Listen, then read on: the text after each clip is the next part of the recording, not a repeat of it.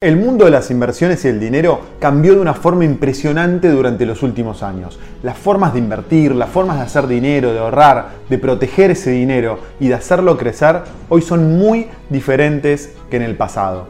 Yo empecé a trabajar en el mundo de las inversiones 25 años atrás. Parece mentira, pasa rápido el tiempo. Y hoy te voy a contar cómo en el mundo de las inversiones en esa época. Luego te voy a contar cuáles fueron los principales cambios que se fueron dando a lo largo de los años. Y finalmente vamos a tratar de entender cómo funciona esta nueva era del dinero y más importante, entender cómo podemos hacer dinero en esta nueva era. Esto es el Fede Teso Show. Hola amigos, soy Fede Tesoro y les doy la bienvenida al episodio número 154 del Fede Tesoro Show. En este episodio te quiero contar algo muy importante. Es un poco estratégico este video, nos, nos va a obligar a salir del día a día, pero esto es vital si queremos tener éxito en el mundo de las inversiones y los negocios. Tenemos que darnos el tiempo necesario para pensar la mejor estrategia que nos permita alcanzar el objetivo que queremos lograr. Y para poder hacer esto de una forma eficiente es fundamental entender el contexto en el cual nos manejamos. Por ello, quiero empezar este episodio compartiéndote cómo era el mundo de las inversiones 25 años atrás, alrededor del año 1996, cuando comencé a trabajar en un broker o sociedad de bolsa en Buenos Aires que se llamaba Capital Markets Argentina. Pero antes de explicarte por qué esto me parece muy importante, te pido que compartas abajo con toda la comunidad cuándo empezaste a invertir. ¿Empezaste como yo hace 25 años atrás o empezaste hace mucho más tiempo o hace muy poco tiempo, meses o, años? Compartí la experiencia abajo, así todos podemos aprender de todos y cada uno de nosotros. Voy a estar muy contento de leer tu experiencia acá abajo en la parte de comentarios. Vamos a estar todos muy contentos de leerte. Ahora sí, Volvamos al hilo del video. Te comentaba que en mi opinión es muy importante entender el pasado. Y esto no solo por una, curiosidad histórica sin mucha utilidad práctica, sino porque es clave para entender cómo llegamos al mundo actual y poder juzgar mejor las tendencias, las, aquellas que se están yendo y aquellas que están naciendo. Es clave que entiendas el pasado para ganar esa perspectiva. Y mucho más cuando gran parte de la educación actual toma las premisas que eran válidas 25 años atrás como válidas hoy. Me refiero a la educación de muchísimos colegios, de muchísimas universidades, muchos libros de texto inclusive que nos recomiendan leer y consejos de personas mayores o consejos de una parte de los especialistas o representantes de los bancos o brokers o inclusive economistas muy reputados. Muchos de los consejos de estas personas se basan en acontecimientos de cómo era el mundo, la foto del mundo 25 años atrás. No todos, por supuesto, pero sí una gran parte. Y ojo, no los culpo, la realidad es que cambiar para las personas más grandes es ultra complicado, porque pensá que para personas como yo, que tenemos 25 años de experiencias eh, en el mundo de las inversiones, el desafío es mucho mayor porque primero tenemos que desaprender cómo funcionaba el mundo en el pasado. Tenemos que dejar de lado todas las reglas y supuestos que antes eran inmutables e indiscutibles, tirar los libros que leíamos 25 años atrás y una vez que hicimos eso, aprender de nuevo, leer nuevos libros, capacitarnos de nuevo, educarnos nuevamente. Por eso aquellos que empiezan la tienen un poquito más fácil en ese sentido que aquellos que empezamos hace 20 o 25 años atrás. Pero tienen una sola desventaja aquellos que están empezando hoy o hace poco tiempo, intento paliar con este video, que es que no tienen la perspectiva de cómo el proceso de cambio se fue dando, no tienen la perspectiva desde dónde venimos. Entonces, en este episodio, primero quiero mostrarte cómo era el mundo de las inversiones y el dinero 25 años atrás, cuando yo empecé en este apasionante mundo. Luego, en el próximo episodio, te voy a mostrar cómo cada una de esas premisas hoy es totalmente diferente. Quiero focalizarme en mostrarte cómo se fue dando ese cambio y cómo fuimos llegando al mundo que conocemos hoy. Y finalmente, en esta trilogía de episodios que se va a llamar El mundo cambió, claves para invertir en la nueva era, voy a compartirte mis ideas de cómo tendríamos que manejarnos, manejar nuestras finanzas, nuestros negocios, nuestro dinero e inversiones en este nuevo mundo. Son muchos temas, por eso prefiero separarlos en tres episodios diferentes para que no sean tan largos y que luego vos puedas verlos cuando quieras para refrescar algún concepto que te parezca relevante. Así que si te parece bien, Veamos cómo era el mundo 25 años atrás. Estas eran las premisas más importantes. 1. No existía la figura del emprendedor.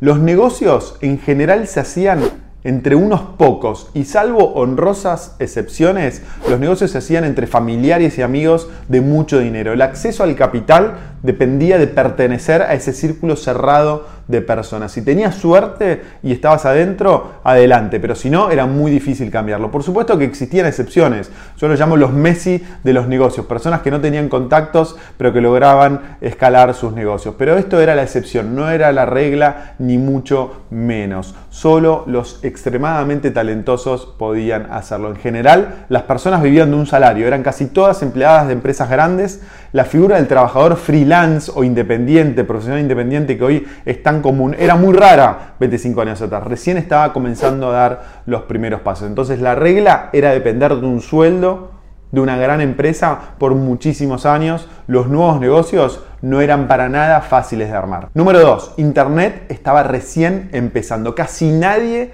tenía acceso a Internet. Solo algunas empresas accedían a la conexión muy, pero muy lenta, mucho más lenta de la peor conexión que te imagines hoy. Aún el teléfono de línea era la forma más común de comunicarse, a medida que fue creciendo Internet, la realidad es que el email fue lo primero en aparecer, lo primero que los pioneros de Internet empezaron a usar a fines de la década del 90. Los teléfonos móviles recién se estaban empezando a masificar, eran muy caros y aún había muy pocas líneas. Y si un amigo, por ejemplo, o familiar tuyo se iba de viaje a otro país, generalmente estabas en contacto con él por medio de cartas, cartas físicas que se mandaban por correo este, físico y tardaban semanas en llegar, o en el mejor de los casos, si trabajabas en una empresa muy pero muy grande, podías acceder a la posibilidad de enviar una carta por fax, pero eso era muy raro. pero lo concreto es que el email no tenía uso masivo como ahora, ni por supuesto existían las redes sociales, era un mundo mucho más lento, mucho menos conectado y mucho menos dinámico que el que tenemos hoy. 3. No existía la globalización. Era imposible comprar acciones internacionales, por ejemplo, de Ford desde Argentina o desde Colombia, o abrir una cuenta en un banco en un broker online de Estados Unidos o Europa. Había que viajar y tener mucho dinero y cruzar los dedos para que te abran la cuenta personalmente. No existían los brokers online. Los negocios globales eran solo para las grandes corporaciones. Eran impensado hacer negocios en muchos países del mundo sin estar en el país en cuestión. Tampoco se podían hacer inversiones inmobiliarias en otros países, salvo, de nuevo, que tengas muchísimo dinero, tiempo y conocimiento. De hecho, no era tan masivo viajar como lo es ahora o por lo menos como lo era antes de la pandemia. Por supuesto que se viajaba mucho más que la generación de mis padres, donde ellos viajaban en barco a Europa, eh, pero estamos, estábamos muy lejos de lo que era el viaje, eh, lo, que, lo, que, son los viajes hoy antes de la pandemia y seguro se va a recuperar muy pronto eso. Entonces, para que se entienda la diferencia, cuando alguien se tomaba un avión a un lugar muy lejano, Europa, Estados Unidos, etc., toda la familia y amigos iban a despedirlos al aeropuerto cuando yo era chico. O sea, era una aventura para nada común, nada que ver con lo que pasaba, con lo que pasa ahora hasta antes de la pandemia. 4. Las tasas de interés como un parámetro del riesgo que corrías existían. Este es un tema un poco más técnico, pero luego lo podemos profundizar si genera dudas. Pero explicado en idioma simple, en el mundo de las finanzas había una regla de oro que se cumplía en casi todas las inversiones. A mayor riesgo, mayor tasa de interés o retorno. A menor riesgo, menor tasa de interés o retorno. Esto estaba escrito en piedra, una regla casi, que casi nunca se rompía 25 años atrás, no existían excepciones y era lo primero que aprendían las personas que entraban al mundo de las inversiones en la época. Y te diría que eso es lo que siguen enseñando muchos eh, expertos y muchas personas hoy. Más adelante vamos a entender por qué esto hoy no se cumple lamentablemente más. 5. El dólar era refugio de valor eficiente. Nadie dudaba de la fortaleza del dólar. Aquellos que querían proteger su dinero, que no querían correr riesgos, y, no querían perder su poder adquisitivo, se quedaban en dólares y estaban tranquilos y seguros. Nadie cuestionaba, cuestionaba esto y este método era efectivo para ahorrar. De esta época viene el auge de las cajas de seguridad en los bancos en países como la Argentina. Ante la inestabilidad de la economía y de la moneda local, la respuesta era comprar dólares, guardarlos en la caja de seguridad en el colchón y esto era eficiente y era ultra seguro. Tener dólares permitía mantener el poder de compra por muchos años. No había que inventar nada nuevo, nada diferente para lograr ese objetivo. 6. Los bonos del Tesoro norteamericano eran los activos más seguros del mundo.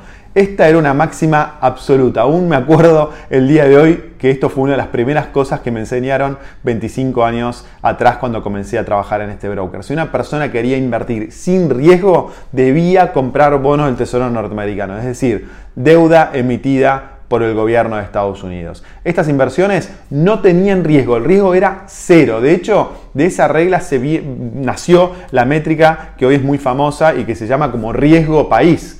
Lo que hace el riesgo país es medir el riesgo de un país comparado con el llamado riesgo cero, que justamente es el riesgo de los bonos del Tesoro norteamericano. Hasta hoy sigue vigente ese método para comparar los riesgos de diferentes países y nadie se anima a cuestionarlo aún. Pero lo más lindo de esto es que el bono sin riesgo pagaba una tasa de interés muy interesante, alrededor del 5% anual. Por lo tanto, los inversores la tenían relativamente fácil hace 25 años atrás. Tenían un instrumento casi sin riesgo, con riesgo cero y con muy buena tasa de interés. Podían vivir de los intereses. Más adelante vamos a ver por qué esto hoy no existe más.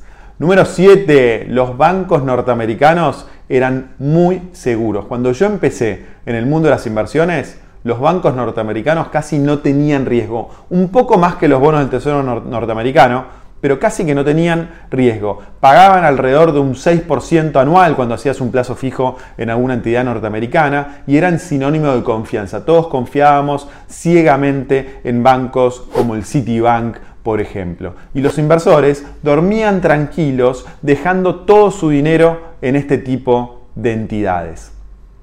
8 y último, armar una cartera diversificada era la mejor estrategia de inversión.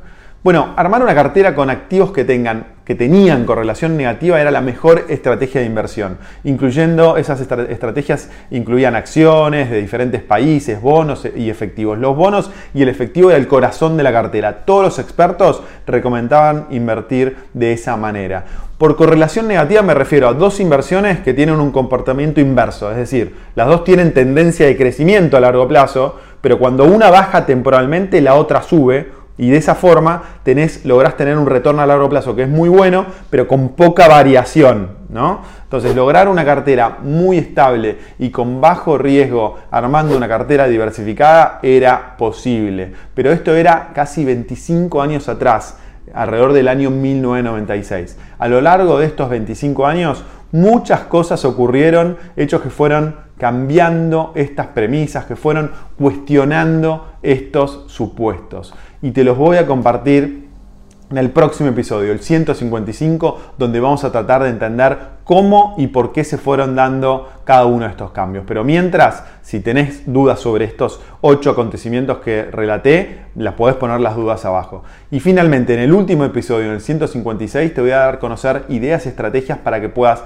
invertir en esta nueva era. Mientras, acordate de compartir tu experiencia abajo y como te dije recién, si tenés preguntas adicionales, no dudes de ponerlas abajo que al fin de esta semana voy a preparar una nueva edición del FEDT se responde y voy a intentar este, contestarlas. Y si no te suscribiste al canal, suscríbete ahora, ponle me gusta al video, compartilo con tus amigos. Muchas gracias por estar del otro lado. Nos vemos muy pronto con el próximo episodio. Chao, abrazo.